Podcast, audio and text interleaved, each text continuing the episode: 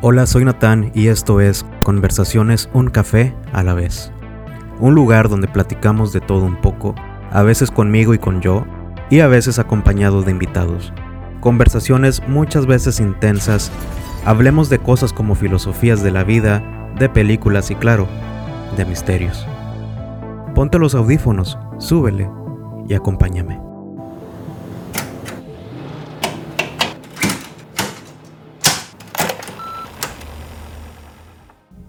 Hola, soy Natán y esto es Conversaciones Un Café a la vez. Gracias por regresar a escuchar este podcast.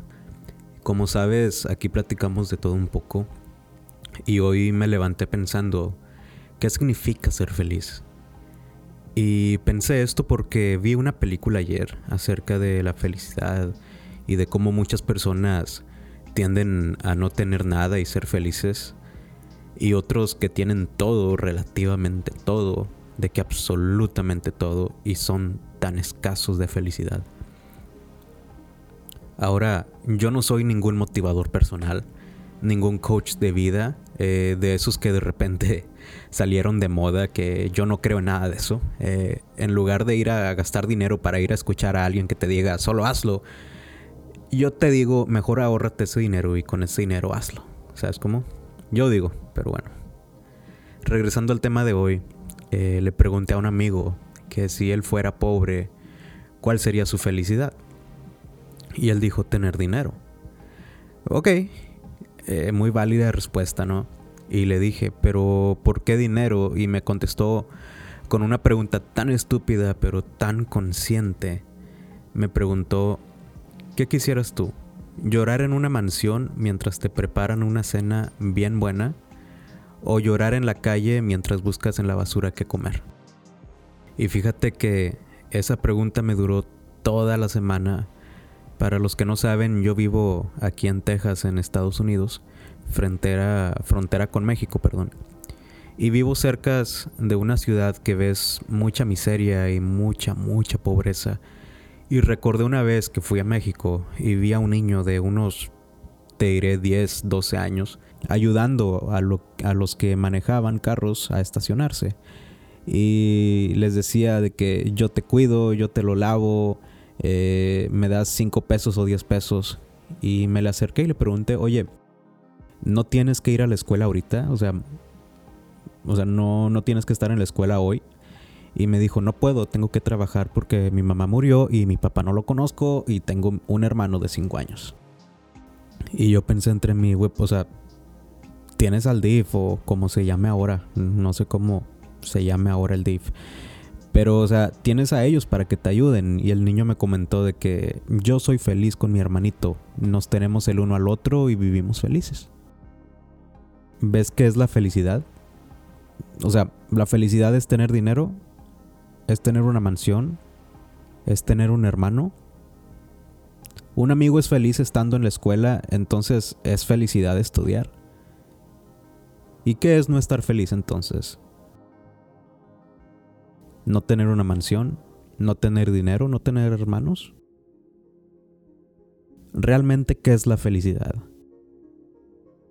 Nietzsche se preguntó, ¿cómo podemos ser felices? O sea, uno de los padres de la filosofía existencial y maestro de la sospecha se preguntó, Nietzsche, ¿qué es la felicidad? ¿Cómo podemos ser felices?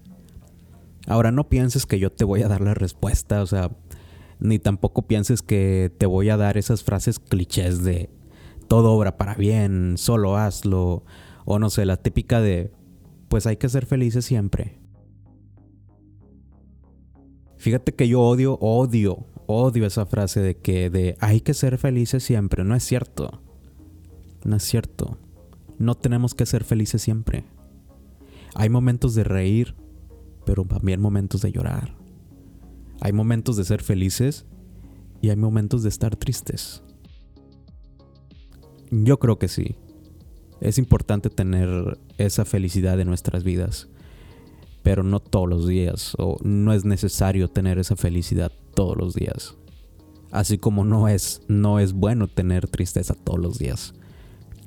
Por ejemplo, eh, cuando mi abuelo murió, yo estaba muy triste y nada me podía quitar esa tristeza. Pero eso no significa que no vivo, que no vivo una, una vida feliz. En ese entonces estaba triste y deprimido, pero no significaba que mi vida era toda gris y sin esperanzas. Hay momentos para reír y momentos para llorar, ¿ves? Yo creo, yo creo que se nos ha vendido mucho en estos tiempos el, el, que tenemos que ser felices, que tenemos que buscar la felicidad, el pursuit of happiness, que todo, todo lo que hagamos nos tiene que hacer felices y que si no te hace feliz no lo hagas.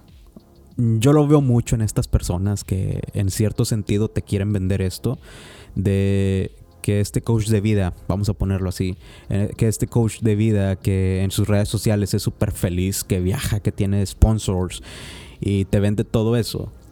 Eh, eh, él ven y escúchame a mí, a mi plática para enseñarte y motivarte. Y eso es el ser feliz, es el buscar la felicidad. Que hagas lo que te gusta, trabaja en lo que te gusta. Yo digo que suena muy bonito y muy poético, pero si te toca lavar platos para sustentarte, pues a fregarte las manos y lava platos. Si tenemos que levantarnos para ir a cortar el césped a jodernos los tenis, pues a hacerlo. A jodernos los tenis. Pero adivina qué tarde que temprano, eso nos ayuda a cuidar lo que tenemos, a saber lo que es un sacrificio. Y eso no, eso no significa que, que no vamos a poder trabajar en lo que queramos algún día, en grabar podcast algún día, o el trabajar de diseño gráfico, el trabajar de artista, el, el ser un músico, y eso no significa que no lo vamos a poder lograr un día, que no vamos a poder trabajar en lo que nos gusta. Significa que primero hay que poner los pies en la tierra, analizarlo, pensarlo y actuar. ¿Sabes? El analizar, ok, tengo que primero ahorrar, trabajar, ahorrar y después comprarme una computadora, comprarme eh, una laptop, este, algo y puedo ser un diseñador gráfico y ahora sí trabajar en lo que a mí me gusta. ¿Sabes? El ahorrar, comprarme un micrófono y empezar a hacer mi podcast. Este podcast, como ya te diste cuenta, no es para decirte que sí, hazlo y ve y hazlo y sé feliz y haz lo que tú quieras.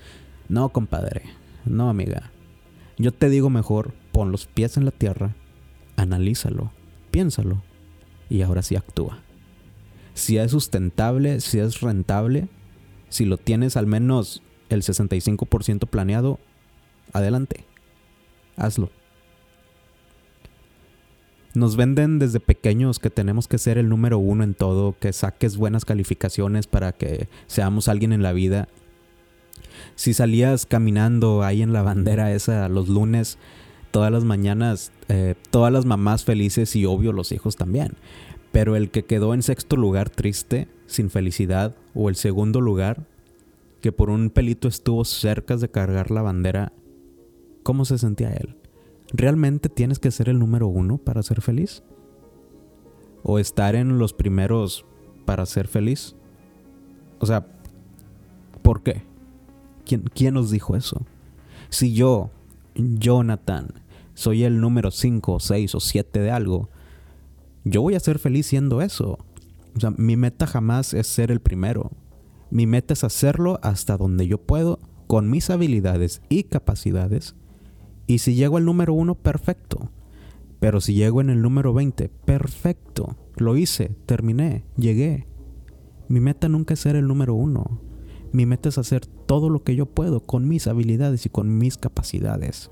Eso me hace feliz, no el ser número uno.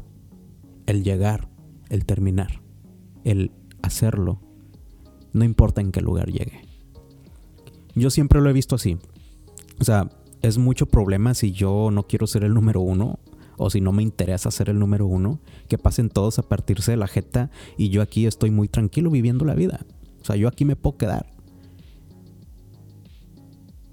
Y no es conformismo, no es conformidad. Es simplemente que mi meta es no ser el número uno. Mi meta siempre es hacer hasta donde yo puedo, con mis habilidades y mis capacidades. ¿Entiendes eso? La felicidad es de momentos. La felicidad no se busca. La felicidad llega. La vida es así, la vida es fea, la vida es muy mierda a veces, pero depende de nosotros el esperar esos momentos de felicidad y no dejar que en esos momentos difíciles sean para siempre.